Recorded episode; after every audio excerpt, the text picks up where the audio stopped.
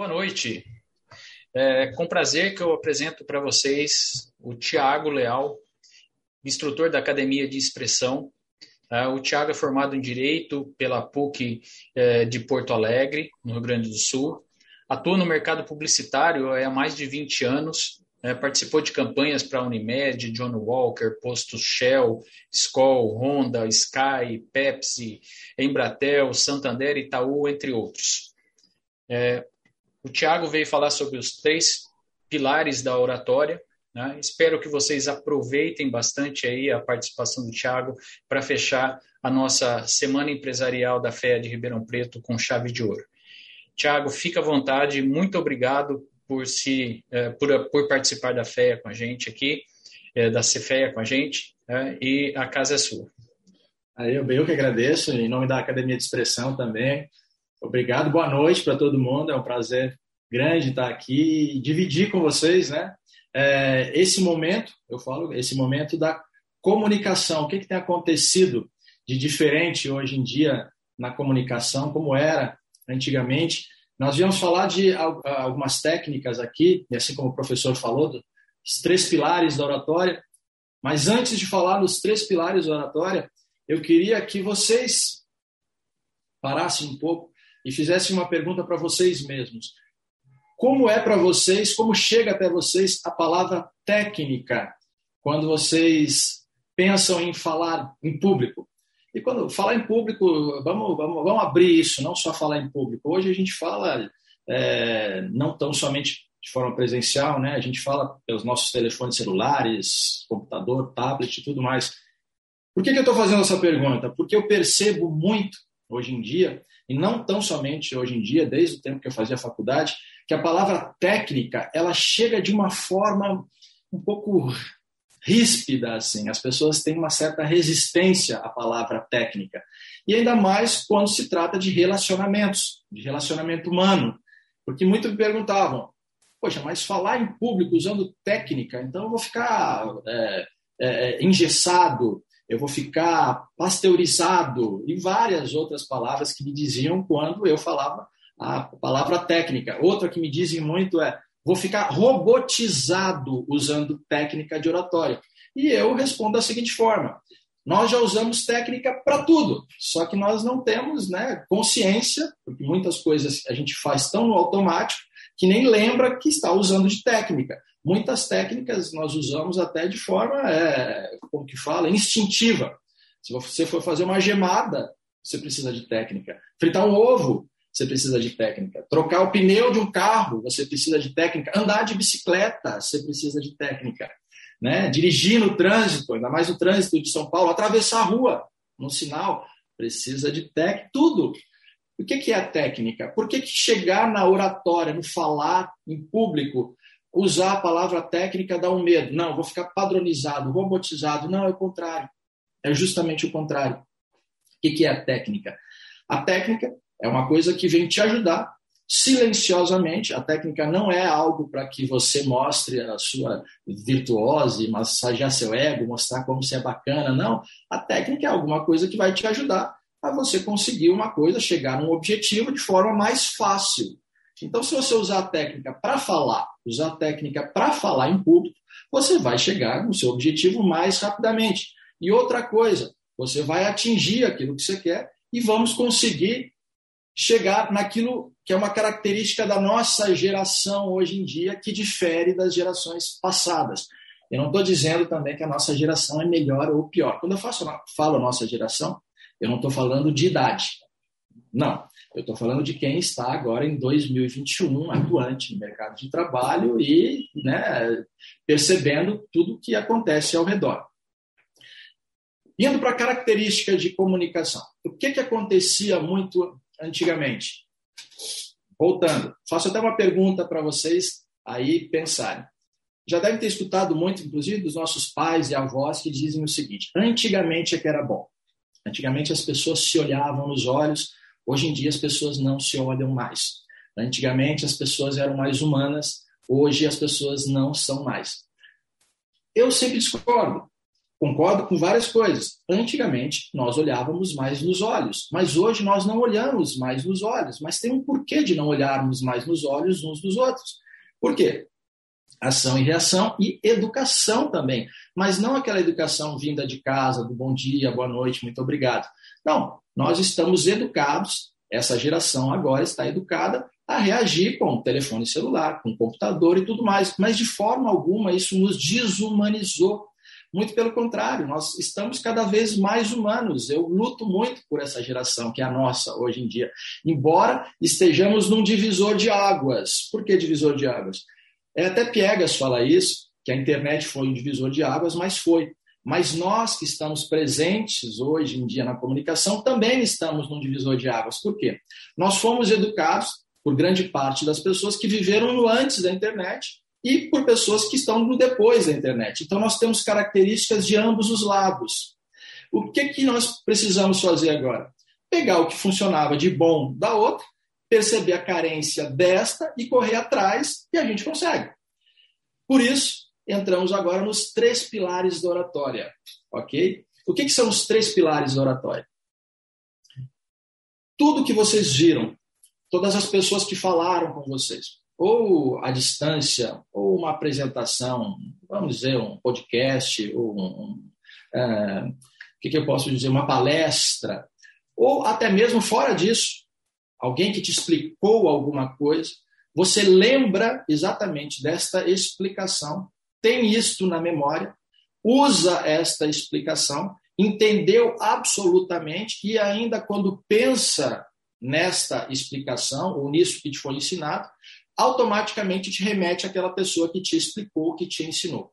O que que esta pessoa tinha? Provavelmente ela estivesse com três pilares muito alinhados: corpo, voz e conteúdo. São os três pilares do oratório. Se nós conseguirmos alinhar, alinhar corpo, voz e conteúdo na mesma direção, nós temos uma possibilidade grandíssima de atingir o nosso objetivo, que é passar alguma coisa para alguém e que esta pessoa absorva isso da forma mais fácil possível, leve esta informação para casa, preserve esta informação por o maior tempo possível da vida delas e quando ela lembrar desta informação, ela associe a você. Todos nós, todos nós temos alguma fragilidade em um desses três pilares, porque nós somos humanos, né? Mas isso também é muito, é, nos conforta muito, porque é como se nós reduzíssemos os nossos problemas em falar em público, não tão somente em falar mas, é, em público, mas falar. Por quê? Se alinharmos corpo, voz e conteúdo, como eu já disse, nós conseguimos ter, ter êxito. Mas em um desses três pilares, nós sempre mostramos alguma fragilidade, que pode ser no corpo, pode ser na voz, pode ser no conteúdo. Quando um destes pilares mostra fragilidade, o que, que pode acontecer? As pessoas que estão nos ouvindo, elas não vão apontar e dizer, nossa, eu não gostei da apresentação do Tiago porque ele estava com o corpo denunciando uma fragilidade. Não. As pessoas têm muito o que fazer. Correria do dia a dia, muita coisa a gente tem para fazer, é, demanda demais. O que, que acontece? Digamos que eu tenha feito uma apresentação. As pessoas vão re resumir tudo que a gente faz, a gente, nós fazemos isso também, a gosto e não gosto. Se você espremer muito uma pessoa e disser, tá bom, você foi na apresentação do Tiago e você não gostou. Ok. Por que, que você não gostou? Aí a pessoa vai ser educada, ela vai dizer, ah, não sei, eu estava cansado, talvez por isso. Aí você insiste mais um pouco. Não, mas me diz, por que, que você não gostou? Ah, não sei te dizer. É, é, é, não sei te dizer. Aí você insiste mais um pouco, mas pelo amor de Deus, me diz por que, que você não gostou da apresentação do Tiago. Aí ela fala o seguinte: ele não me passou credibilidade.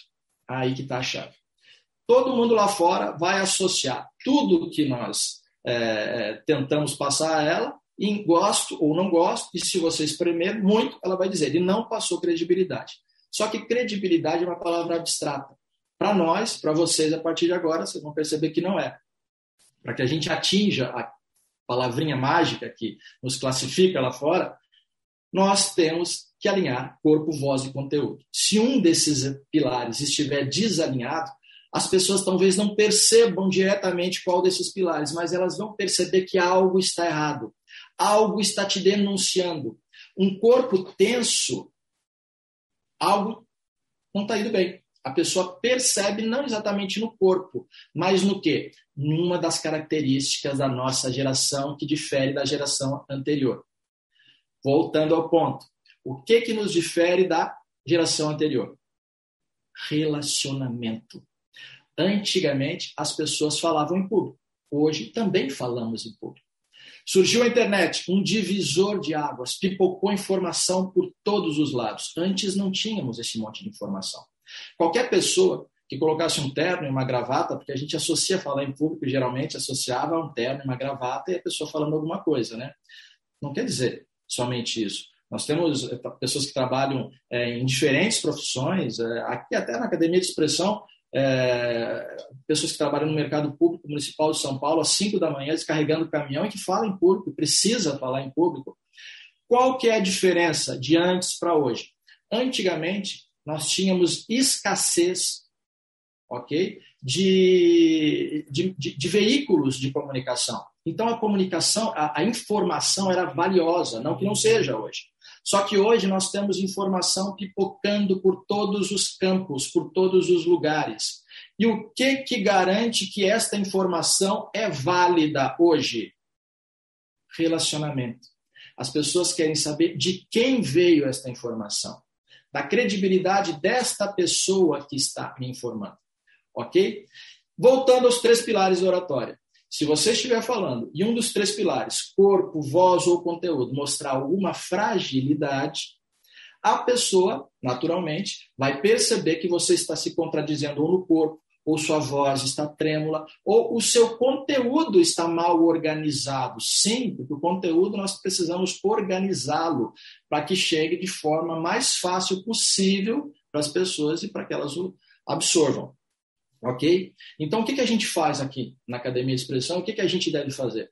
Alinhar esses três pilares. Mas, outra coisa, buscamos, a nossa diferença de hoje para antigamente é esse. Precisamos de relacionamento, relacionar, aproximar com as pessoas. Já digo por quê. A teoria é algo importantíssimo, ainda mais na comunicação. Ela é maravilhosa. Só que nós precisamos, hoje em dia, já que estamos falando de relacionamento, que algo comprove que esta teoria é eficiente, que é eficaz, que te deu resultado. Antigamente, né, e eu, eu, eu deixando bem claro, tá, gente, que eu não estou falando que antes era ruim, que hoje era bom, são características de gerações, ok? Hoje nós temos, como eu disse, a informação saindo por todos os lados e as pessoas querem saber quem está passando esta informação. Por isso, outra característica de hoje, se eu chegar aqui só passando teoricamente uma informação, repito, a teoria ela é fundamental, é, é o alicerce das nossas profissões. A gente aprendeu através da teoria, mas ela já não basta, por uma característica que eu já falei dessa geração, que é o relacionamento. Então, nós temos o nosso maior concorrente hoje em dia para qualquer pessoa que sai de casa para falar, ou até mesmo para é, quem está falando via celular, ou como nós aqui, estou falando com vocês, estão, estão me ouvindo eu devo trazer algo a mais. Senão, temos o maior concorrente nosso hoje em dia. Qual é o nosso maior concorrente? É o Google. Se aperta no Google, está tudo que é informação. Ou seja, como que eu posso vencer o Google? Aí que entra o meu relacionamento, as minhas referências, os meus exemplos, o meu DNA na informação, o que, que eu vivenciei desta informação. Então, nós vamos falar agora sobre esses três pilares eu vou mostrar cada um para vocês e perceber, e vocês vão analisar aí quando eu passar em cada um deles, onde que estão as fragilidades de vocês. Lembre-se, todos nós, todos nós, quando estamos falando, podemos denunciar, tanto no corpo, na voz e no conteúdo, alguma fragilidade. Eu vou mostrar para vocês a forma que essas. É, eu estou falando de fragilidade aqui, mas eu, eu poderia usar até qualquer outra palavra, mas só para evidenciar é, onde que aparece e como que essas coisas aparecem. Então, cada vez eu vou mostrar, vou dividir pra, com vocês agora, um, vou compartilhar uns slides com vocês, mostrando isso. Vamos aqui aos três pilares da oratória. Primeira coisa, gente, que nós precisamos? Autopercepção. Precisamos nos conhecer para saber como que a gente age. Por quê? Se você for fazer qualquer apresentação, falar em público, presencial ou tudo mais, porque isso vale também para quem está sentado atrás de um computador ou no celular. O corpo também te denuncia, a tua voz também pode contradizer o que você está dizendo e o teu conteúdo também pode estar desorganizado. E aí que está. Autopercepção. A gente tem que se conhecer para saber qual e onde está para começar a agir. Antes disso, eu até dou uma brincada em sala de aula, que eu falo que é aquele apresentador mediúnico, né? Que você pergunta para ele, como que foi sua apresentação? E ele diz, foi maravilhosa. E como foi? Não lembro. Só lembro que aplaudiram muito. Acredito que tenham gostado muito. Eu falo que é o apresentador que é, ficou tomado, ficou possuído. Não, nós, nós precisamos saber exatamente o que está acontecendo para agir. E, por isso, precisamos da autopercepção. Deixa eu passar para frente aqui. Vamos lá. Postura. Você precisa saber qual é a sua como é a sua postura. A nossa postura ela pode ser formal ou informal e está tudo bem. Não existe nada de negativo em uma ou em outra. Mas você precisa saber, de acordo com o seu objetivo, se a sua postura está de acordo com o seu objetivo na sua apresentação. Eu já dou um exemplo. Digamos que eu vou fazer uma, uma reunião num banco, um lugar que eu preciso ir com determinada roupa, e eu chegue de chinelo e, e, e uma bermuda eu estou com uma postura informal. A gente sabe que hoje em dia, tudo bem, vários bancos, inclusive, estão adotando é, posturas mais informais. Mas é legal que você, antes, saiba que se pode ou não ir com determinada roupa e tudo mais. A postura, tem pessoas que naturalmente elas já têm uma postura mais formal e outras mais informal. Repito que está tudo bom, bem, mas é legal que você saiba se isso está de acordo com o seu objetivo naquele momento. Outra coisa, gestual. As pessoas me perguntam muito: o que, que eu faço com a minha mão quando eu estou me apresentando? É uma dúvida que sempre tem em sala de aula. O que, que eu faço? Eu não sei o que, que eu faço com a minha mão, porque a mão pode estar tensa e tudo mais. E eu sempre falo: está tudo bem com a sua mão, a resposta não está na sua mão. É, a resposta está no seu olho. Se você realmente estiver olhando e com interesse. Lembre-se, uma das características da nossa geração agora é relacionamento. Relacionamento requer interesse. Se você estiver interessado nas pessoas, você olhará para elas e, naturalmente, o seu gesto funcionará de acordo. É, mas eu faço muita apresentação à distância, não estou olhando para as pessoas. Mas você sabe que do outro lado, como eu agora sei, tem pessoas deste planeta, provavelmente, espero que sim, me ouvindo. E eu estou com interesse em passar uma informação que modifique de alguma forma a vida de vocês. E olha, a minha mão vocês não estão vendo, mas ela está natural aqui embaixo. Agora, se eu não estiver interessado em vocês, meu olho estiver vazado, talvez a minha mão fique mecânica. A minha mão ficando mecânica, ela vai denunciar uma é, tensão. E aí a pessoa, ao ser perguntada se gostou ou não da minha apresentação, ela não vai dizer eu não gostei da apresentação do Thiago porque as mãos dele estavam mecânicas. Não, ela vai dizer o quê? Ele não passou credibilidade, que é a palavrinha mágica. Ou seja, eu sempre falo, para corrigir o gesto, não precisamos ir no gesto, precisamos ir no olhar. A pérola de hoje em dia está no olhar. E olha que contraditório, vou até abrir um parênteses para vocês. Antigamente, as pessoas realmente olhavam mais nos olhos. Sim, até é muito curioso, na sala de aula, eu divido muito com os alunos, e a gente conversa sobre isso, não é nenhuma tese, não está em nenhum livro, nós conversamos muito, e eu também tive professores de diferentes idades e tudo mais, e eu percebi o seguinte: os professores mais velhos, eles olhavam, tinham uma facilidade muito grande em olhar nos olhos. Por quê? Porque aquela geração olhava mais no olho. Mas olha que contraditório. As apresentações o relacionamento ele não era tão próximo e as pessoas olhavam nos olhos. Veja que curioso, e isso, repito a vocês, a gente investiga muito na sala de aula aqui na Academia de Expressão. Hoje em dia, inclusive os professores mais novos, eles têm uma dificuldade muito grande em olhar nos olhos. Eles não olham, não olham nos olhos, mas eles têm uma facilidade muito grande em relacionamento. Eles se relacionam muito, eles dialogam muito. Tá? É uma característica, mas é contraditória. Inclusive, alunos nossos aqui, alguns têm uma facilidade imensa em fazer apresentações à distância, como essa que eu estou fazendo, e outros têm uma facilidade imensa em fazer presencial. O que, que a gente faz? A gente né, faz esse intercâmbio. Se você, o que está acontecendo na sua apresentação à distância que você não está conseguindo levar para presencial. E a resposta muitas vezes está nesta pérola que é o olhar. E o olhar é, gera interesse. Ao contrário, o interesse faz você olhar. E outra coisa que eu digo muito, não adianta passar todas as técnicas de oratória possíveis deste mundo. Nós precisamos seguir uma formatação do nosso cérebro que foi interrompida lá atrás, que estava tudo perfeito. Eu sou um apaixonado por criança e eu sempre digo, criança comunica muito bem, fala muito bem. E o que que criança tem que fala bem e por que que chegamos na fase adulta e não falamos mais? Porque criança tem uma coisa que muitas vezes a ansiedade nos fez perder e toda essa pressão da vida adulta, que é a vontade real de falar alguma coisa para alguém e que esta coisa mude, modifique a vida desta pessoa.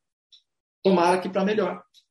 A gente luta aqui seja para melhor, ok? Então, olhar nos olhos, ter vontade de passar uma informação, você já tem mais do que meio caminho andado. O seu corpo, provavelmente ele, na sequência, ele vai chegar a um relaxamento.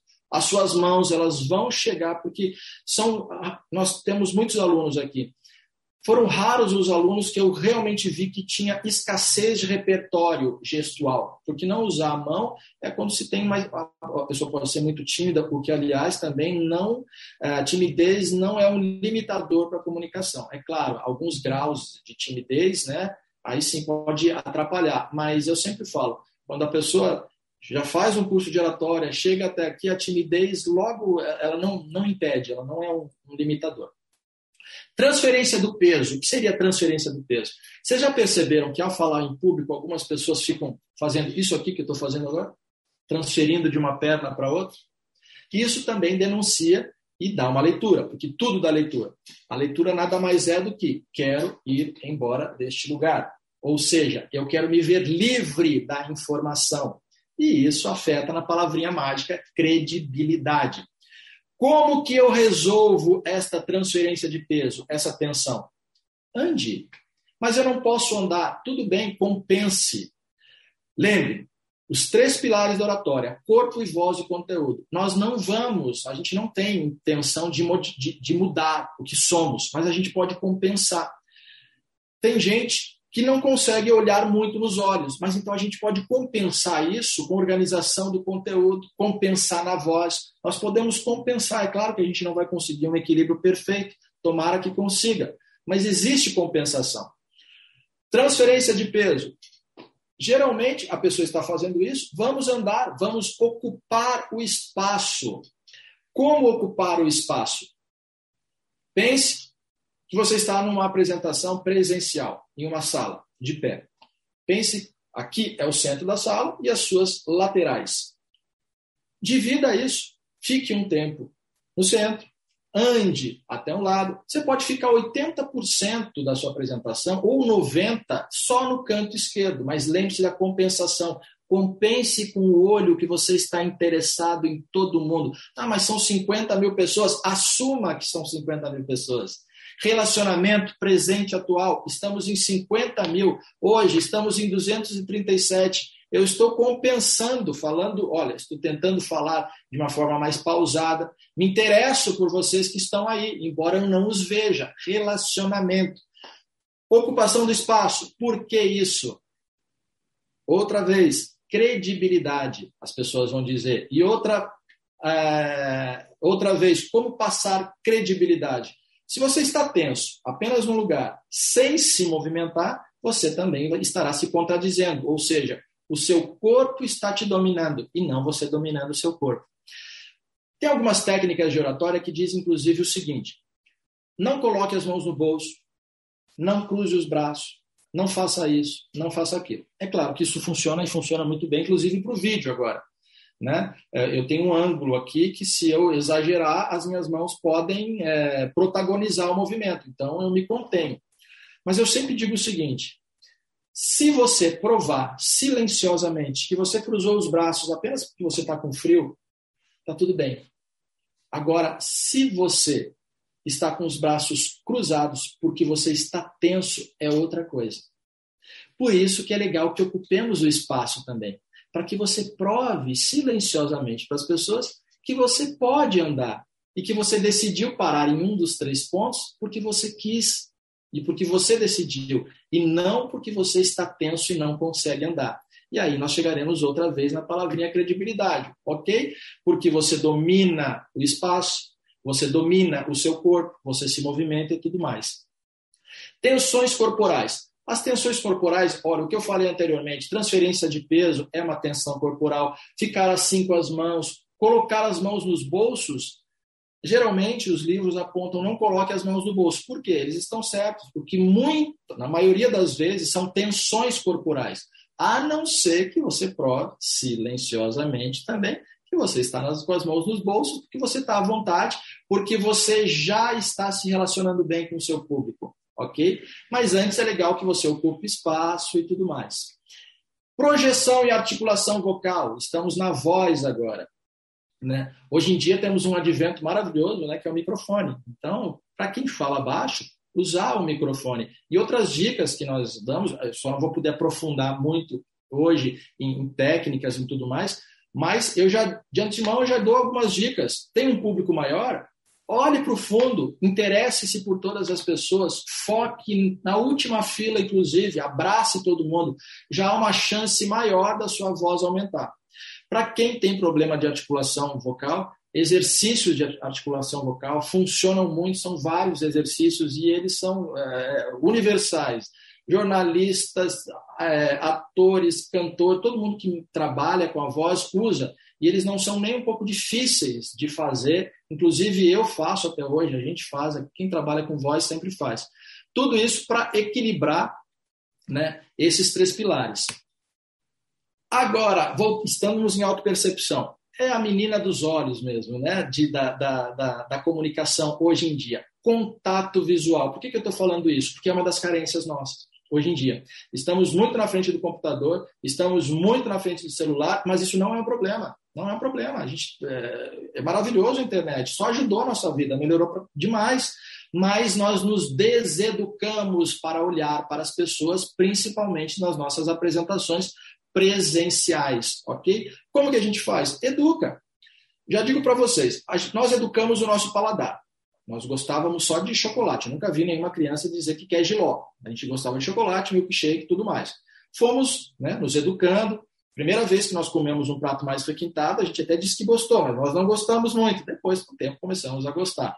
Isso vale para os tomadores de vinho, de cerveja e tudo mais. No começo não gostávamos, hoje já gostamos mais, conseguimos identificar um de outro, porque nós educamos o paladar, nós educamos o ouvido, gostávamos de determinada coisa e nós fomos crescendo a música, né? E eu não estou de forma alguma depreciando um estilo ou outro musical. Não, isso de acordo com cada um. O nosso gosto musical ele foi né, variando. Foi... E o que, que aconteceu com o nosso olhar? Nós não usamos, nós não educamos. E muitas vezes a gente passa no dia a dia, até no elevador, cumprimenta as pessoas e elas não olham nos olhos. Isso não quer dizer que a pessoa é mal educada, que ela é má, que ela não. Não tem a ver. Não, é uma característica da nossa geração. Não olhamos nos olhos. Mas como eu disse para vocês, relacionamento. Para um bom relacionamento, nós precisamos olhar para que as pessoas, a partir disso, comecem a se conectar conosco e acreditem naquilo que estamos falando. E, a partir daí, usem e melhorem, né? É, conforme a informação que nós passamos na nossa apresentação. Outra coisa que nos entrega muito: vícios de linguagem. Estamos cheios de vícios de linguagem. É fácil corrigir? É. Por que, que eles existem? Porque sempre existiram. Só que o que, que acontece? Nós temos a comunicação chegando muito fácil para nós, ok? Vários veículos. E muitas pessoas usando muitos vícios. E nós somos o resultado, até quando falamos em público, daquilo que mais vemos e ouvimos. Então a gente repete. Vamos aos vícios de linguagem. É, se vocês abrirem agora qualquer apresentação no YouTube, qualquer lugar, tenho certeza que vocês dirão, verão o seguinte: Prazer, meu nome é João, eu sou médico e eu vim falar um pouquinho. Bom dia, eu sou Ana Maria, sou jornalista, vim falar um pouquinho. Prazer, meu nome é Henrique, sou cirurgião plástico, vim falar um pouquinho. Por que falar um pouquinho? Né? É um vício de linguagem, prejudica uma apresentação de forma alguma. Mas isso sim torna uma apresentação, né? Todas estão muito parecidas. Todo mundo veio falar um pouquinho. Por que falar um pouquinho? Eu, a, a gente até tem, arrisca uma resposta. Nessa correria do dia a dia, todo mundo correndo, o que, que é mais precioso para nós hoje em dia? O tempo. Quando você chega dizendo que vai falar um pouquinho, é como se você dissesse: Olha, não vou tomar no seu tempo, vou ser breve, vou ser rapidinho, então não vou te incomodar. Ok, mas isso é, diminui o valor da tua apresentação. Você não vai falar um pouco. Não seria melhor você dizer: Vim falar sobre, vim discorrer sobre determinado assunto, vim explicar, vim mostrar, qualquer abrir o nosso repertório verbal. E isso vai ficar martelando na cabeça de vocês, tenho certeza, porque é o vício que mais ouvimos. Ou então as vogais. Quando as pessoas é, é, é, é, e ela até tem um fluxo de linguagem, mas todas as orações elas são emendadas com um é, ou um i, ou um an. Né? O que, que é isso? Geralmente nós corrigimos isso quando nós começamos a organizar o conteúdo. Eu tenho percebido muito na sala de aula que quem faz apresentações se baseando muito tão somente em teoria, ela como se a apresentação fosse levada para um abstrato. Não que a teoria não seja importante. Mas a pessoa, na tentativa de ficar pegando alguma coisa sólida, alguma ideia mais consistente, entra o vício do é, e, ah. Então vocês já devem ter percebido muito. Vim falar um pouquinho, ou então eu acho, eu acho isso, eu acho aquilo, eu acho aquilo outro. Quem acha não tem certeza. Mas não vai prejudicar a apresentação de vocês, repito, porque a gente ouve muito. Mas não seria muito mais interessante você dizer que acredita, que você pensa, que você aposta? Outra coisa que nós ouvimos muito no final de todas as, de todas as apresentações. Então tá, pessoal, era isso. Então tá, era isso. Então tá, era isso. Então tá, era isso. Parece que não tinha mais nada para falar e falei isso. Não. Por que, que não colocamos uma uma conclusão mais consistente? Por que, que você não faz um convite para a pessoa é, é, é, vir até o seu escritório? Por que, que você não deixa, sei lá, uma frase que te impactou, não deixa uma pergunta no ar, uma reflexão? Tem inúmeras formas de terminar uma apresentação do que, então tá, era isso. Mas é um vício que se alastrou, e como eu disse para vocês, a partir de agora, só de perceber isso nos outros, talvez vocês eliminem 50% dos vícios. Porque a gente repete aquilo que a gente mais vê e o que mais a gente ouve. Ritmo de fala e respiração também. Tudo isso que eu estou mostrando, tá, gente? Estão dentro dos três pilares da oratória, ou no corpo, ou na voz, ou no conteúdo, nos denunciando e atacando a palavrinha mágica que é a credibilidade. As pessoas vão sempre definir que temos ou não credibilidade. Ritmo de fala e respiração. Característica da nossa geração, outra qual é? Ansiedade correr. E isso dá que leitura para quem está se relacionando? Que a pessoa está com pressa, que ela quer se livrar da informação, ou seja, que ela não está no presente. E isso acelera a respiração. Nós temos no nosso aparelho respiratório nosso diafragma, que é o nosso tanque de combustível, né? Nós nascemos para usar esse tanque com o passar do tempo, que fica nessa altura do umbigo, assim, vocês não estão enxergando, mas fica é, dois dedos, até dois dedos acima do umbigo, na região do umbigo, que imagine um tanque de combustível, que ao invés de gasolina, ele tem ar. E ele é um músculo, e ele dilata. E ali a gente armazena o ar, e conforme nós vamos falando, nós vamos usando este ar. Ok, é fácil de entender. O que, que acontece? O tempo vai passando, nos dizem que devemos ter pressa, correr e tudo mais, e nós, né, uma, uma? Até tem lógica o que, que a gente faz com o nosso corpo. A gente para de usar o nosso diafragma porque acredita que se colocar o ar no peito ou nesta região, será mais rápido ainda. E realmente nós falamos mais rápido, só que nós não temos aqui elasticidade. O nosso tanque de combustível não é aqui. Eu posso até usar meu peito como ressonância, aqui, minha testa, nariz, ressonância. Mas o legal, o ideal é que usemos o nosso diafragma. E usando o nosso diafragma, nós começamos a respirar melhor e conseguimos outra coisa. Nós já falamos de dominar o corpo. Lembra o exemplo que eu dei? Se você me provar que você está cruzando os braços porque você está só com frio, você está dominando o seu corpo. Agora, se você cruzar por tensão, é o corpo que está te dominando. A respiração é a mesma coisa.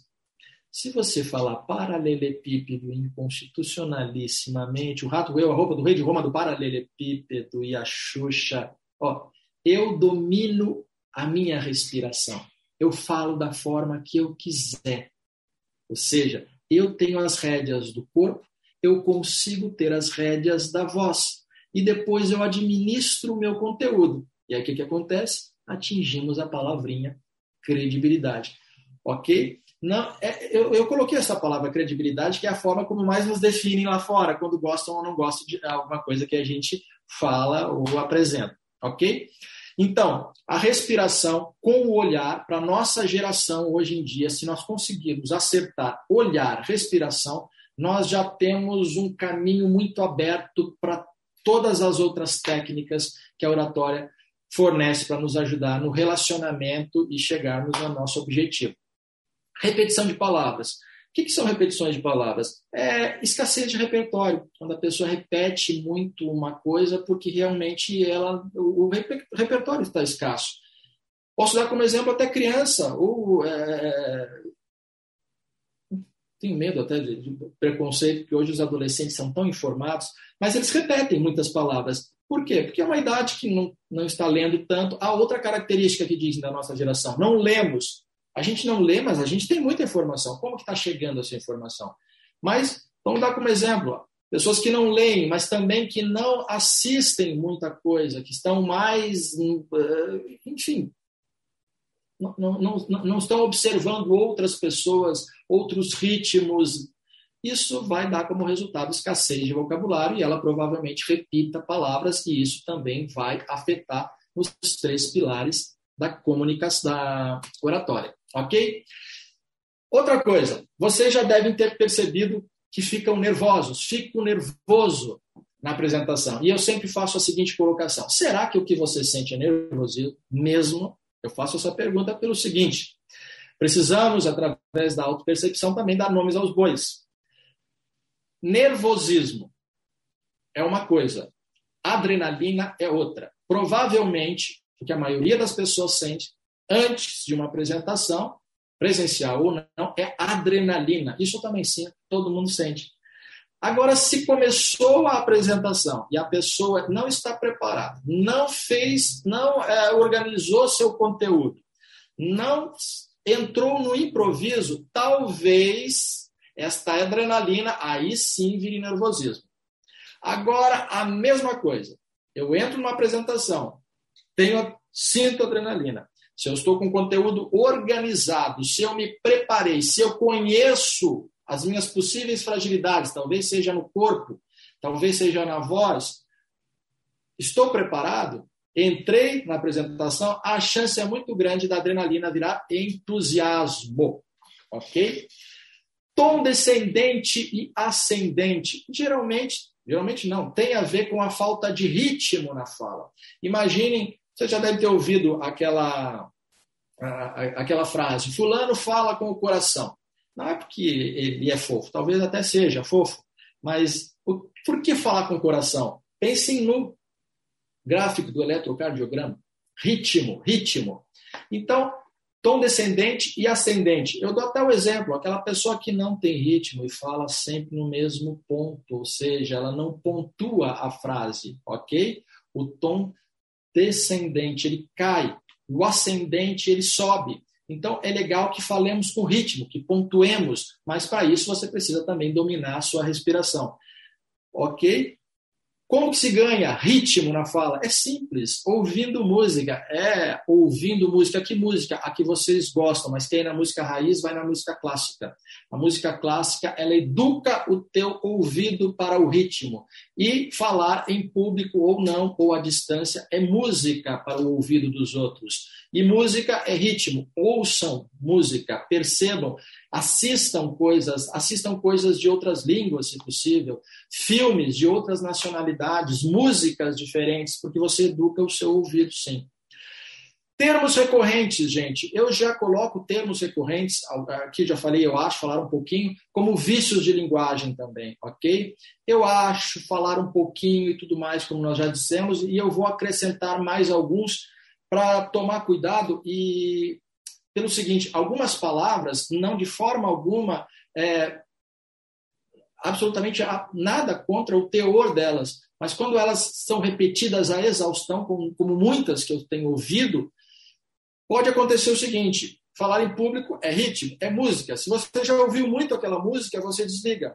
Então eu vejo muitas apresentações começarem com vir falar um pouquinho e na sequência as pessoas falam três ou quatro palavras que já estão sendo muito faladas, muito. Vocês já devem até saber quais são várias palavras muito faladas. E o que que acontece? A gente que está ouvindo não sabe se a pessoa está falando aquilo para me agradar, se ela realmente acredita naquilo ou porque ela ouve demais. Ou seja, Perceba se você está falando palavras que são muito batidas em diferentes apresentações, ao invés de usar a palavra, use o conceito dela. Como que você faz para usá-la? Como que ela bateu em você? E aí você já consegue ganhar um outro ritmo e trazer um oxigênio para a sua apresentação. Pessoal, essas coisas todas que eu falei, todas elas, elas denunciam o nosso corpo, nossa voz ou nosso conteúdo. Então, o que, que a gente precisa? Alinhar os três. Repito, somos humanos, nós não vamos conseguir um alinhamento desta forma, mas a gente pode compensar. Estou olhando pouco, percebe, olha mais. Estou com conteúdo desorganizado, organize este conteúdo. E agora, indo para a organização do nosso conteúdo também, de certa forma, nós precisamos diferenciar tema de objetivo. Digamos que a sua profissão, você é médico, você é dentista, você é filósofo, você é professor, e você vai, faz, vai fazer uma apresentação. A sua profissão, eu sempre costumo dizer, é o teu tema, é como se fosse o teu oceano. Antes de fazer a apresentação, você precisa saber qual é o teu objetivo, porque você precisa se proteger. Por quê? O que, que acontece? Grande parte das pessoas fica nervosa e tudo mais, porque ela entra em uma apresentação, muitas vezes no improviso, e ela recorre ao tema, a profissão dela. É muita coisa. É como se você se jogasse num oceano. Você precisa, dentro do, do oceano, que é a sua, o seu trabalho, a sua profissão, criar um aquário, que é o seu objetivo. O que, que você quer com estas pessoas? E aí você se protege, ok? Qual é o teu objetivo? Para organizar a tua apresentação, o que, que você quer com essas pessoas. E a leitura, inclusive, de quem estiver assistindo, é que você está no tema, porque você fica à vontade e seguro, porque você sabe exatamente o que você quer. Inclusive, muitas perguntas poderão vir durante a apresentação referentes ao seu tema, que é a sua profissão. E você, elegantemente, levará ao seu objetivo, que ali você está protegido. É como se fosse um aquário criado por você, onde você dá pé. O que, que acontece? Nós nos afogamos muitas vezes porque nós entramos no oceano do nosso tema, ficamos pensando assim: e se fizerem tal pergunta, e se disserem tal coisa, e se eu não souber responder? Você vai saber responder, porque você se programou antes no seu aquário, que é o seu objetivo, e você tem obrigação de saber e de responder, né? Agora, escaleta, ficha e três paradas. Como que nós vamos usar esta técnica para apresentação? Escaleta é uma técnica, gente, que vem de escala, de esqueleto, que consiste no seguinte: eu mesmo aqui tenho uma escaleta comigo. É uma, vocês estão vendo uma ficha que vende em, em livraria, né, pautada, e dentro desta ficha eu faço o seguinte: né? Eu crio uma escala, um esqueleto que consiste da seguinte forma: tudo que vocês forem fazer agora nas apresentações de vocês e que vocês viram, provavelmente, e que gostaram e que lembram desta apresentação, lembram deste conteúdo, a pessoa dividiu provavelmente em três momentos, em três blocos. O primeiro bloco Introdução. Uma boa introdução. Lembre-se, relacionamento. É quando você diz a que veio, o que você quer nesse relacionamento. Eu vim falar de três assuntos. Sou o Tiago, sou professor de oratória, sou advogado, vim falar de três assuntos. Os assuntos serão esses. Ponto. É a minha introdução. Eu preparei as pessoas. Eu dei o meu GPS. Essa escaleta eu costumo dizer que é o nosso GPS, que nos guia durante a apresentação. Então, a primeira coisa, uma boa introdução onde você diga o que quer. Segundo bloco, argumentação. é quando você promete, é quando você cumpre aquilo que prometeu. Digamos que eu seja médico e vim falar de três assuntos. Eu vou criar agora aqui. Olho, nariz e garganta. Ok? Vim falar sobre isso. Quando eu chego na minha argumentação, nada mais fácil do que cumprir cada coisa que prometi. O que, que acontece muito aqui fora? As pessoas até instintivamente, elas dizem a que vieram, por ansiedade e nervosismo, mas elas levam um segundo e elas já pulam para a argumentação. Aí que começa a bagunça da nossa apresentação. Elas, digamos que eu venha falar de olho, nariz e garganta, e eu chego na argumentação, então, porque o olho, a garganta, o nariz, a garganta, o olho, o nariz, a garganta, as pessoas já desligam. Por quê? Porque aos sete anos nós fomos muito bem educados por aquele tio, aquela tia professora, que dividiu para nós tudo em blocos para facilitar a absorção do conteúdo, porque nós assimilamos de forma mais fácil. E crescemos e paramos de fazer isso, e automaticamente as pessoas pararam de ter interesse e dar atenção a nós, porque a gente, nós estamos confusos. Então, qual seria a melhor forma?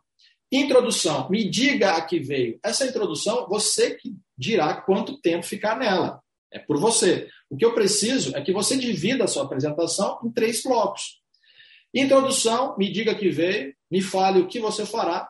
Argumentação, cumpra uma coisa por vez que você me prometeu. Estou falando de olho, é só de olho que você vai falar. Dando seus exemplos, dando as suas referências. Lembra que eu falei para vocês de característica da geração anterior para essa? Antes, a teoria bastava, agora não basta. Estou falando de olho, que caso clínico que eu tenho de consultórios, exemplos, o que fazer, o que eu quiser. Terminei o olho, encerrei o olho, posso até abrir para perguntas. Alguém tem alguma dúvida? Passei para a garganta. A mesma coisa. Esclareci tudo de garganta, passei para o nariz. Exatamente. A mesma coisa. Dei os exemplos, fechei, está tudo bem, organizadinha, uma por vez, dei os meus exemplos. A profundidade de cada uma, cada um dos assuntos, vocês que dirão. O que não pode é a confusão entre um e outro. Por caso, no caso de vocês se perderem durante a apresentação, vocês não saberão onde estão, para onde voltar. Por isso que eu dou até um nome escaleta, é um GPS. Caso aconteça qualquer coisa, uma interferência, uma pergunta, você olha aqui, você sabe exatamente onde você estava e você retoma. A escaleta consiste. E vamos para o nosso último bloco, que é a conclusão, que eu ainda falei para vocês. Tudo, a maioria das pessoas usa a conclusão para dizer, então tá, era isso. Não, o que, que eu posso fazer na conclusão? Já disse para vocês, faça um convite para vir até a minha empresa, ao meu escritório, deixe uma reflexão, deixo, faça um pedido, deixe uma pergunta. E depois, se quiser terminar com bom dia, boa tarde, boa noite, tudo bem. É obrigado a agradecer? Não é obrigado a agradecer, mas somos brasileiros, latinos, carinhosos, atenciosos, então a gente agradece. Mas eu sempre digo: agradecimento não é conclusão, é educação. Mas podemos colocar a educação junto com a conclusão? Claro que podemos, ok? Como usar esta ficha? Da seguinte forma, como eu uso aqui. Introdução. Você vai colocar ali uma palavra-chave que traduza o bloco inteiro. Argumentação. Tem três assuntos, coloca uma palavra-chave para cada assunto. Caso você se perca, a palavra-chave é de vocês, pessoal, intransferível. Digamos eu, vim falar dos três pilares da oratória: corpo, voz e conteúdo. Eu coloco argumentação, corpo, voz e conteúdo, uma palavra-chave para cada um. Caso eu venha me perder, eu olho aqui, eu sei exatamente onde estou. Isso me facilita e facilita vocês, porque eu mostro uma apresentação mais clara, mais limpa para vocês. Ok? Conclusão, a mesma coisa. O que, que eu quero usar na conclusão? Por que, que a gente sempre pede para não escrever muitas coisas? Porque senão a pessoa pode chegar na apresentação com o Antigo Testamento aqui, se ela tiver qualquer lapso de memória e ela olhar para aquele monte de coisa escrita, a chance dela se encontrar é mínima. E aí pode ser um tiro no pé. Ela pode ficar tensa, pode ficar nervosa. E isso não é legal e vai denunciar novamente em um dos três pilares, no corpo ou na voz ou no conteúdo, e vai denunciar ela na, na credibilidade. Ok? Como usar esta ficha? Presencialmente, você pode usar, pode levar na altura do corpo.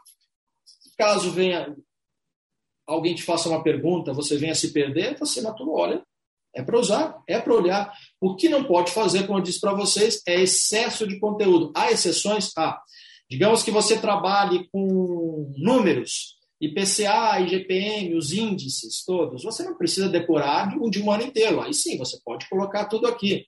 Ou uma citação de terceiro, alguma coisa desse tipo. Pode colocar aqui. Mas o conteúdo nós temos obrigação de saber. Porque se você começar a ler o seu conteúdo, denuncia o quê? Que você não o domina. E aí, um dos pilares também vai ficar frágil, ok? Essa ficha, tomar cuidado para não escrever nada atrás. Você pode, eu até digo, ela não é obrigatória. Na sala de aula, eu sempre peço, usem no primeiro momento, depois vocês saberão o tempo de desmame. Mas essa divisão de introdução, argumentação e, conclusão tem que ficar com vocês o tempo inteiro. Precisam dividir esses blocos. Precisam saber por onde andam. Precisam ter um GPS, um mapeamento de apresentação. Ok? Três paradas. O que, que consiste as três paradas? Aquilo que eu me é, quando eu me dirigi a vocês de espaço, dominar o espaço. Lembra que eu dividi para vocês no centro e as laterais? São as três paradas. A, eu vou citar como exemplo alguns telejornais que o jornalista, o âncora, principalmente os da noite, que eles andam no estúdio, alguns. Não sei se vocês percebem que eles fazem o seguinte: eles dão uma matéria, terminam determinado assunto, eles andam e dão outro. Por que isso? Para mudar de assunto e facilitar o mapeamento, inclusive a absorção mais fácil do conteúdo daquele que está ouvindo. Facilita demais. Não dá uma coisa toda no mesmo bloco, tudo junto, né? Tudo junto misturado. Então eles dividem. Aqui na sala de aula, eu até falo para as pessoas: calma, uma coisa de cada vez. Eu não vou ser tão cruel de fazer as três paradas num primeiro momento, mas com o passar do tempo, é bom se você for fazer uma apresentação num ambiente maior, num, num teatro, numa sala de auditório, dividir os blocos e andar, dividir para ficar mais fácil para as pessoas se mapearem. Ah, ele falou de determinado assunto aqui, agora ele mudou de assunto. Tudo isso ajuda no que? Relacionamento, entendimento do conteúdo. E você fica também mais organizado. Esta é a forma, gente, de fazer uma escaleta, ok? Introdução, uma palavra-chave, argumentação, digamos que eu tenha três assuntos, uma palavra-chave para cada assunto, e conclusão, uma palavra-chave, ok? Nada mais é do que um GPS para que você saiba exatamente por onde você está, ok? Sabendo o seu já objetivo e te tirando do oceano, te colocando num aquário onde você fica mais protegido. Ok, pessoal? Uso da ficha, já falamos, três paradas. Vamos agora ao queridinho do momento. Storytelling. Por que, que storytelling, de um tempo para cá, surgiu e virou uma. Todo mundo fala o que é storytelling, surgiu agora, é uma novidade na comunicação. Não é uma novidade na comunicação. Storytelling existe há muito tempo. Se nós for eh, pesquisarmos até muito tempo atrás, um passo bem largo, até mesmo nas cavernas, quando a gente, vez ou outra, acha pesquisadores aí é, descobrindo desenhos em cavernas, fases da lua, homens que a forma com que matavam animais, como tudo mais, já é storytelling. O que, que é? A comunicação, a informação sendo passada através de histórias. Por que, que hoje em dia caiu como uma luva storytelling? Por quê? Por uma característica da nossa geração. Ok? Eu vou mostrar, ah, assim como eu falei para vocês, a informação hoje em dia ela chega por todos os cantos, por todos os lados e ao mesmo tempo isso nos deixou muito mais ágeis para saber o que, que nos interessa e não nos interessa. Em um minuto, se eu mandar uma mensagem para o celular de vocês, vocês já vão achar muito tempo, ok? Então começou uma busca por audiência, como chamar a atenção das pessoas, como fazer com que as pessoas nos ouçam. Chegou-se à conclusão que se contar histórias para elas, porque nós estamos cada vez mais visuais, é uma característica da nossa geração, mesmo que você verbalize uma história, eu consigo criar imagens dessa história. Então, eu consigo ter a atenção das pessoas por mais tempo e aí, a partir disso, introduzir a minha apresentação e levar o objetivo que eu quero com as pessoas. Por isso que storytelling surgiu agora e caiu como uma luva neste momento. Precisamos de audiência, as pessoas querem audiência. Eu mostro, nós mostramos essas imagens para vocês agora. Ó. Primeiro beijo, nascimento de filho, torres gêmeas. Por que, que a gente mostra isso? São eventos que de alguma forma nos marcaram. Quem não teve filho é filho, lembra do pai e da mãe falando. É, primeiro beijo, espero que todos aí já tenham dado o seu, mas é um evento importante, nós temos guardado em um bom lugar. São eventos significativos para nós. Por que, que eu estou falando isso? Porque este carinha aí, Dale Carnegie, que é um especialista em comunicação, um apaixonado por comunicação, escreveu um monte de coisa legal que vocês já devem ter lido ou escutado muito, como Como Fazer Amigos Influenciar Pessoas e tantas outras coisas. Ele dizia o seguinte: quer chamar a atenção das pessoas, conta uma história para elas. Só que, como todo pioneirismo e todo pioneiro, ele foi atacado de frente e as pessoas disseram para ele: Pera, tá tudo bem, não precisa, tá tudo muito ok, tá maravilhoso, não inventa coisa que estamos ganhando, o time está indo bem. E ele falou: Não, mas a gente pode melhorar. Por que não deixar as nossas apresentações mais vivas? Por que não nos relacionarmos mais com as pessoas? Olha só, storytelling, por que se adapta muito bem a, a nós hoje? Relacionamento. E ele, isso é o que acontece, e o que ele dizia, e o que a ciência diz, que acontece na nossa cabeça, só uma imagem ilustrativa, quando é, eventos importantes né, acontecem e que nós guardamos por muito tempo. É uma uma, uma porção de hormônios, hormônios, sensações e tudo mais, e fazem com que esses eventos permaneçam na nossa cabeça por muito tempo. Como o exemplo que eu dei aí das Torres Gêmeas. Quem é muito novo, eu sempre peço exemplos. Outro dia em aula, uma menina falou: Ah, a chacina de Osasco me chamou muito a atenção, porque eu passo na frente, vi as meninas ali e me lembro desse dia. E quando temos médicos aqui, até a gente conversa muito e eles falam que as pessoas mais velhas esquecem de muita coisa, mas esses eventos ficam guardados por muito tempo.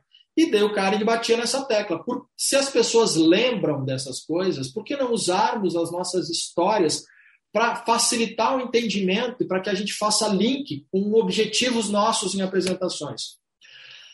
Disseram para ele: não, fica quieto que está tudo bem. Só que ele percebeu que profissionais de outras áreas estavam falando a mesma coisa mas com palavras diferentes, como essa neurocientista, Rebecca Todd, que ela dizia o seguinte: eventos emocionalmente importantes ocupam um lugar especial na nossa memória. Ele falou: opa, tá vendo? Eu não estou louco. Eventos emocionalmente importantes nada mais são que nossas histórias, nossas vivências, nossas referências, exemplos e tudo mais. E aí ele ficou pensando: olha, eu não estou louco, eu estou certo. Percebeu que outra profissional, como a doutora Pascale Michelin, essa doutora ela trabalhava com técnicas de memorização, ajudava pessoas a memorizarem determinadas coisas e ela disse o seguinte: deixe uma marca visual na mente de uma pessoa. Aí ele pensou: não, eu estou certo. Uma marca visual nada mais é do que uma história. Eu posso contar uma história, automaticamente eu crio uma imagem.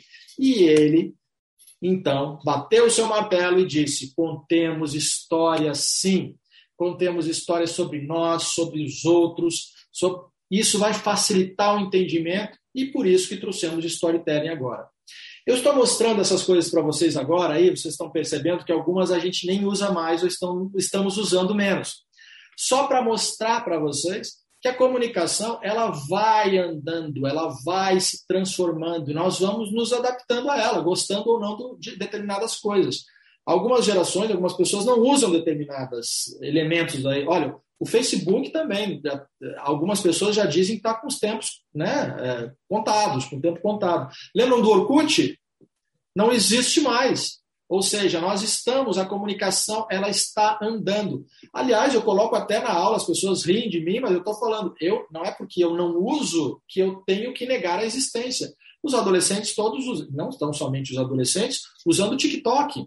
Olha a comunicação aí. Estão se comunicando? Estão se comunicando. Porque tudo gera experiência. Tudo. Você está falando em público ou não, você gerará uma experiência, positiva ou negativa. E comunicação não é somente o que nós falamos, mas o que nós despertamos nos outros. E é o que eu digo para vocês, as técnicas de oratória, elas são muito fáceis de entender. E aqui na sala de aula eu até digo, mas não basta entender a técnica de oratória se não entendermos isso. As técnicas de oratória, elas estão dentro deste círculo que vocês estão vendo agora. Da comunicação, da nossa geração, hoje, que está prezando por esta conexão, que vai gerar uma experiência, que gerará um significado, positivo ou negativo, espero eu positivo, para fortalecer o que eu tenho dito sempre desde o início dessa apresentação: o relacionamento.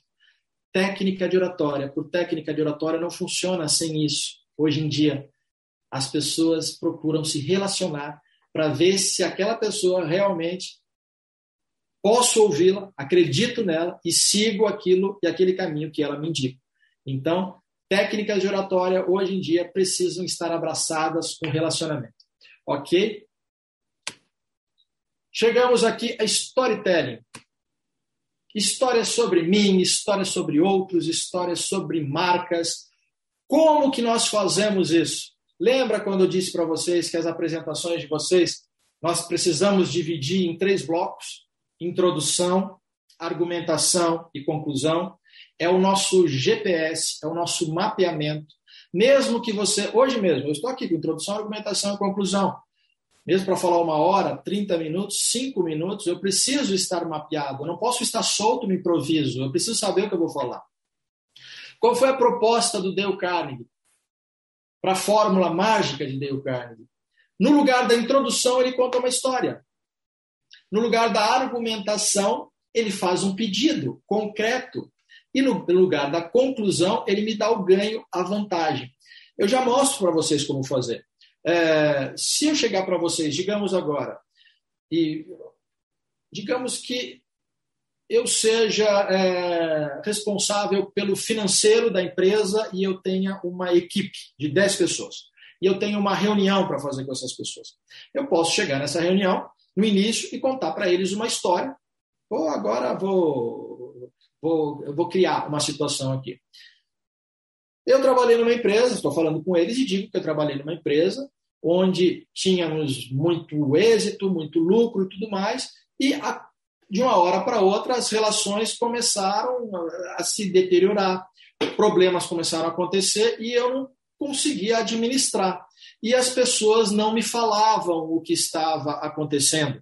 Então, por conta disso, né, problemas foram cada vez mais aumentando, até que eu descobri que algumas pessoas estavam não agindo de forma né, é, que deveria agir, não comunicando a mim, isso levou à falência da empresa. Ok? Eu crio essa história. Eu estou falando para vocês de forma rápida aqui, tá? Poderia contar toda essa história. Isso é a minha introdução. Eu contei uma história. Na minha argumentação, eu faço um pedido concreto. Eu digo a eles o seguinte: peço para vocês que a partir de hoje me comuniquem qualquer coisa de errado que esteja acontecendo na nossa equipe, por favor. E na conclusão, eu dou ganho para eles. Caso vocês façam isso, eu tenho certeza que a nossa equipe ficará ainda mais unida e continuaremos sendo e tendo o êxito que temos. Essa era a proposta dele. No lugar da introdução, uma história, da argumentação, um pedido concreto e depois, na conclusão, um ganho. Eu recebi aqui uma pergunta no bate-papo. Deixa eu ver o que, que é isso. Ah, tá. Ok. É relacionado ao tempo. Tudo bem. Ah, pronto. Então, essa era a proposta dele. Por que, que ficou muito usada hoje em dia? A história. Isso vocês podem também, nas apresentações de vocês, decidir o tamanho dessa história. E as histórias têm também os seus filhos, que são os exemplos, as referências. Isso tudo cria imagem, ok? E facilita muito e ganha audiência. Outra coisa interessantíssima nessa fórmula mágica do Dale Carnegie proposta por ele, a ação é concreta. A maioria das pessoas hoje em, dia, hoje em dia não indica o que é para ser feito, ela sugere o que deve ser feito. E o que, que acontece? Se você abrir também várias apresentações no YouTube e tudo mais, você percebe que a pessoa que está falando, ela está sugerindo coisas, e embaixo nos comentários as pessoas ficam perguntando, tá, mas eu faço isso como? Aí alguém que não é a pessoa que está protagonizando a informação, fazendo a informação, diz: faça isso, ligue para o 0800, vá no banco, fale com a fulana. quando na verdade a pessoa que está fazendo a apresentação deveria falar. Ou seja, essa fórmula do Dale Carnegie é genial por isso, porque ela te coloca nos 10%, esse número que está dando sou eu, tá, gente? 10% das pessoas hoje em dia que indica o que deve ser feito. Eu sempre falo, nós sempre lembramos de quem nos indicou o que deveria ser feito e não daquele que sugeriu, porque sugestão ela morre. Sugestão ela vira entusiasmo. Algumas palavras eu vou dar diferença para vocês de indicação para sugestão. Se eu fizer uma apresentação agora para vocês e disser o seguinte: sejam otimistas, sejam entusiasmados, sejam responsáveis, sejam felizes e tenham fé. Isso tudo, gente, vai pelo ralo quando vocês entrarem no elevador. Por quê? Porque é abstrato, é concreto. Agora, se eu disser para vocês, sejam otimistas, amanhã acorde cedo, pegue o jornal, vá no classificado e circule qualquer coisa relacionada à sua profissão e vá até este local e peça um emprego. É mais concreto. Então, se você, na sua profissão, nas suas reuniões, nas suas apresentações, indicar, você passa para a minoria das pessoas hoje em dia e isso vai fazer dar um resultado imenso na tua apresentação. E era a proposta dele. E é a proposta que, que a storytelling faz hoje em dia. Conte uma história, crie imagem, indica o que é para ser feito e depois me dê o ganho. Se você fizer isso, o que, que ganha com isso? Vai melhorar para a sua equipe? Vai melhorar os resultados? Vai ganhar mais dinheiro? Aí você que vai me dizer qual vai ser o saldo positivo, ok? Por isso que isso caiu muito bem hoje em dia porque fortalece o relacionamento. Antes de terminar, tem uma coisa que eu vou dizer sobre as nossas histórias. É, não que os nossos currículos formais não sejam importantes, muito pelo contrário, eles são muito importantes. Até o uso, uso meu, sempre falo, minha formação e tudo mais. Mas a nossa formação, ela não garante relacionamento.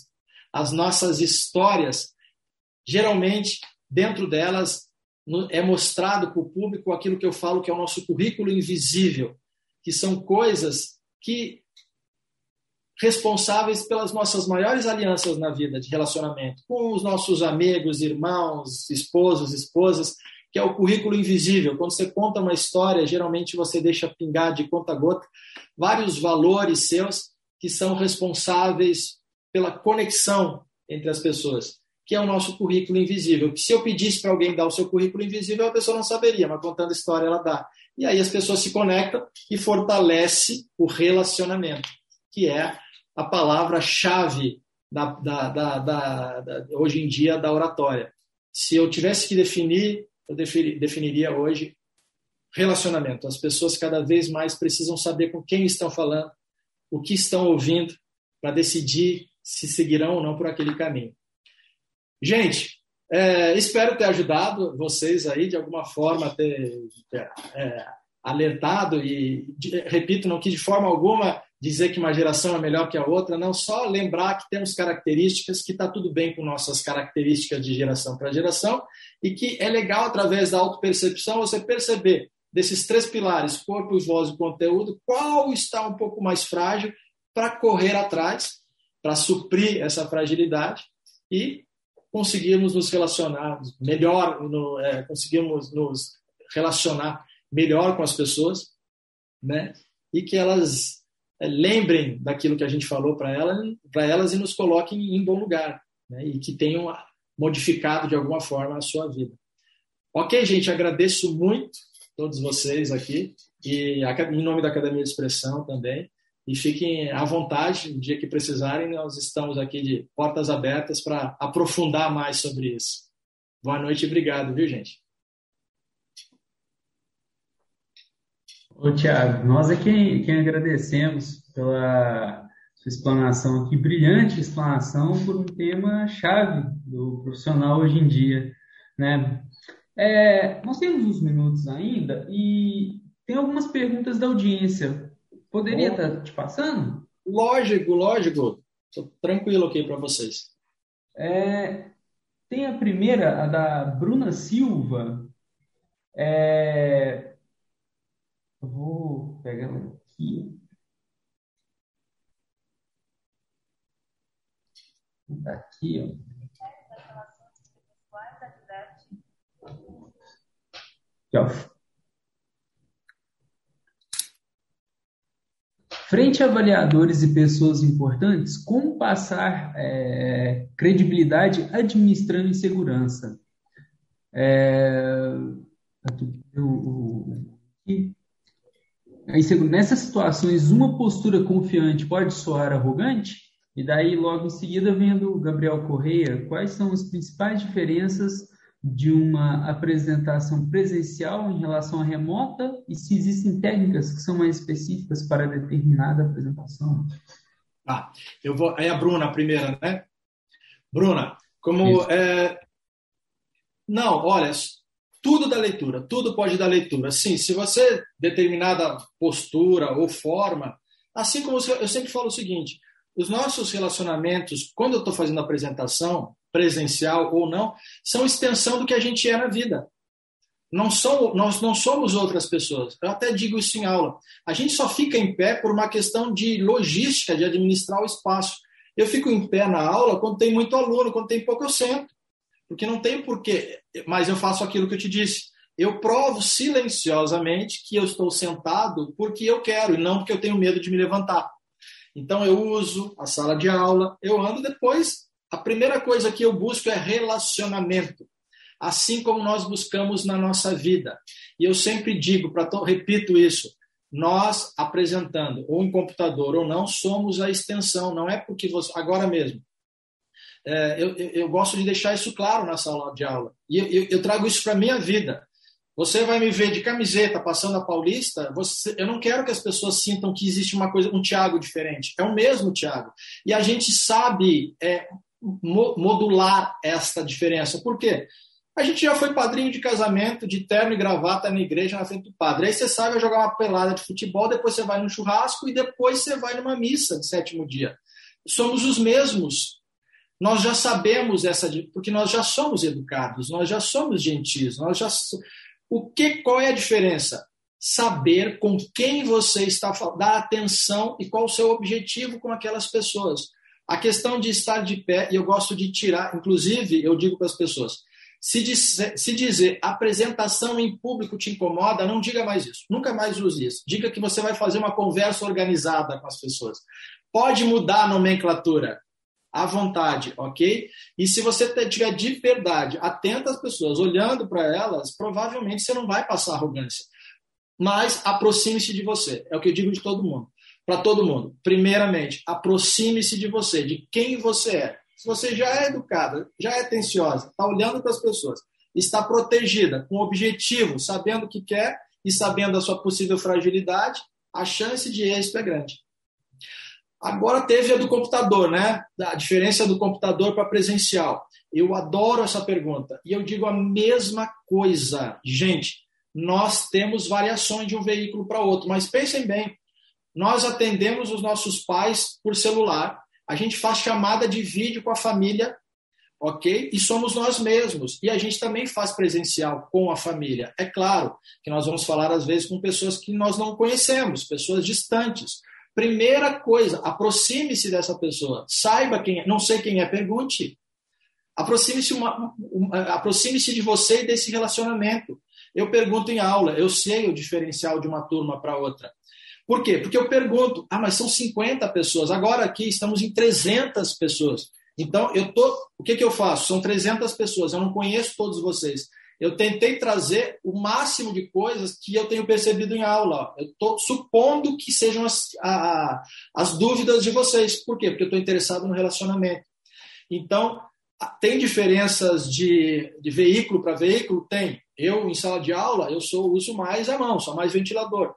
Aqui eu sei que eu não posso usar, ela está aqui, ó, como um ventilador, mas eu, eu tirei ela do ângulo da câmera. Por quê? Porque se eu ficar aqui, ela vai protagonizar e vai chamar muita atenção. Mas uma coisa eu te digo, tem uma pessoa, tem uma coisa em comum, uma coisa em comum em todas as apresentações presenciais e é, à distância. Nós, nós, relacionamento. Num você vê a pessoa, no outro você não vê, mas você sabe que ela está ali, mesmo que seja uma gravação. Inclusive, a gente já faz isso em mensagem de áudio. Você manda para alguém que você sabe que vai te ouvir. Ok? Ainda é relacionamento.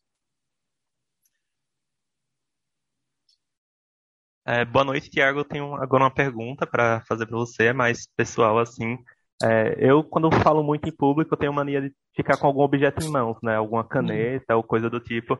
Você acha que esse vício ele é ruim para quando a pessoa está falando ou, ou não? E como poderia substituir, né? Sei lá, é, treinando, né? Como gesticular e tudo mais. Olha, é muito interessante que é esse, esse vício aqui, né? Da caneta. É, é uma muleta. Isso, mesmo. Ele pode dar leitura, e eu adoro, eu vou te confessar, eu vou abrir todos os segredos para vocês aqui. Eu gosto de dizer isso em aula, tá? Para não ter, inclusive eu faço isso em aula, para não ter esse distanciamento de o professor de oratório e os alunos. Eu gosto de deixar a gente, porque é relacionamento. Eu faço, eu tenho essa tendência. E eu não uso. Eu não uso em aula justamente porque dá leitura, e a leitura que dá é de insegurança. Pode dar sim. Como que você pode transferir? Usa esta muleta que isso que não seria numa muleta, que seria o teu GPS. Caso você precise de alguma coisa, você olha aqui, ó. Você está com a tua apresentação aqui com aquela forma que eu te dei, introdução, argumentação e conclusão, e você vai usar a ficha. Mas eu também não quero que com o passar do tempo isso vire uma muleta, porque tem assim como o GPS, a gente usa, mas tem momentos que você não usa. O GPS para sair de casa, para ir, digamos que no, no, no trabalho, não tem por que usar GPS. Você sabe o caminho, o GPS está na sua cabeça.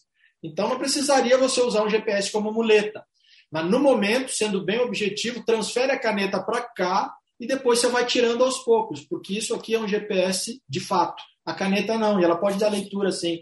É como andar de bicicleta. Só que eu até digo isso em aula, sabia? Muitas pessoas usam isso aqui como. Lembra quando a gente andava de bicicleta e colocava a rodinha? Só que a gente já estava com a rodinha longe do chão, nosso pai já tinha tirado há muito tempo, mas a gente tinha que andar com a rodinha. Provavelmente você esteja com a caneta da mesma forma, da mesma forma que você usava a rodinha, mas o teu pai já tinha tirado ela do chão. É só uma muleta, não vai ajudar não. Pode dar uma leitura assim. Bom, muito obrigado. E aqui para encerrar tem mais uma dúvida aqui no chat do Igor Eleutério. E bom, ele perguntou se a gente não tiver né, potência vocal para falar mais alto ou até mesmo mais baixo, é, se uma forma de dar dinâmica na, na nossa fala é aumentar e diminuir a, a velocidade da fala. Olha, o, quando a gente. Te, lembra que eu falei da mão? Que como corrigir a mão? Eu sempre falo, se você olhar para a pessoa, naturalmente o teu gesto vai definir. Se você, a chance é muito grande, se de você tiver realmente com interesse nas pessoas, que a tua voz encaixe no ritmo. E naturalmente ela vai subir e descer. Mas digamos que tenhamos realmente falta de ritmo. Tem que é, como que a gente pode fazer isso? Lendo em voz alta, fazendo isso que ele está falando, sim, mas não vai corrigir totalmente.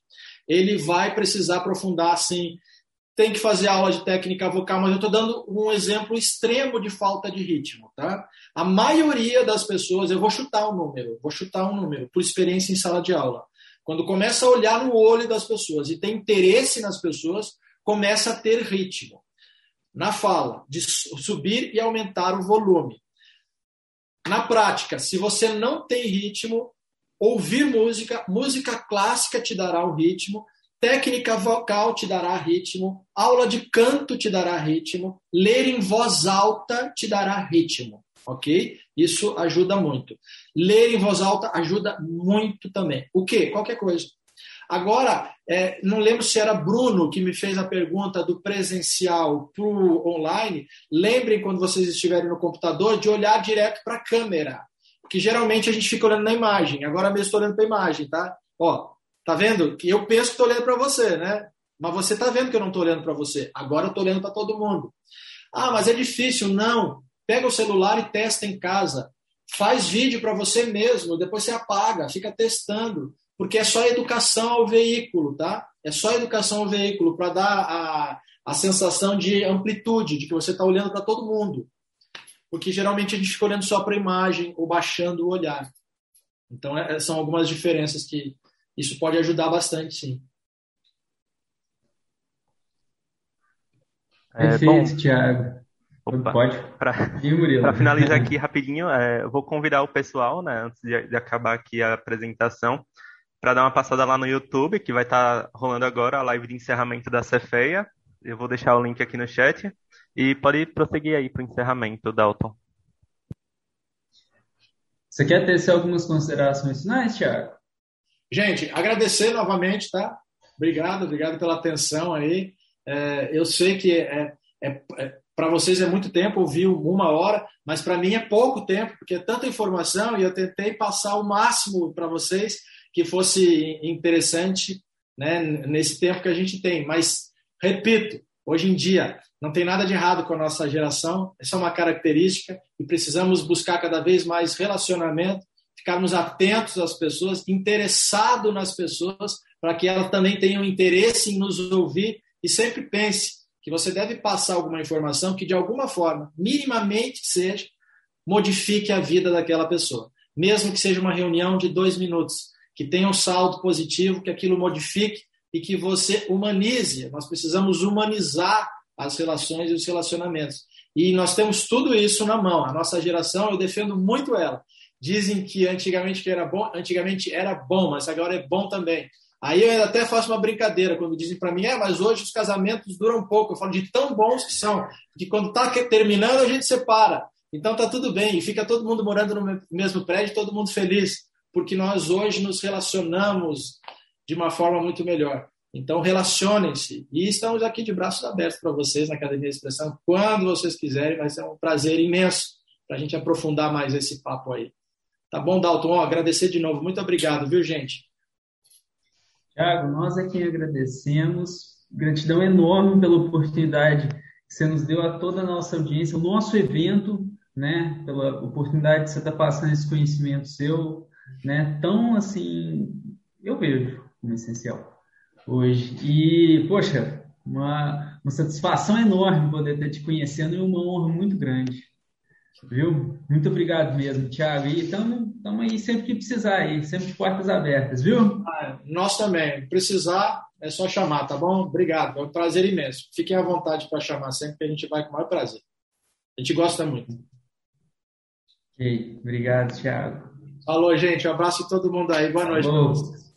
Obrigado a todos da audiência pela, pelo prestígio pelo nosso evento. E ano que vem tem mais, tem mais uma edição da CPR. Valeu, muito obrigado. Obrigado a todo mundo, gente. Boa noite para vocês. Este é mais um conteúdo produzido pela Faculdade de Economia, Administração e Contabilidade de Ribeirão Preto, a FERP USP. Veja todos os nossos conteúdos em vídeo em nosso canal do YouTube ou acesse o site media.ferp.usp.br para acompanhar também nosso podcast.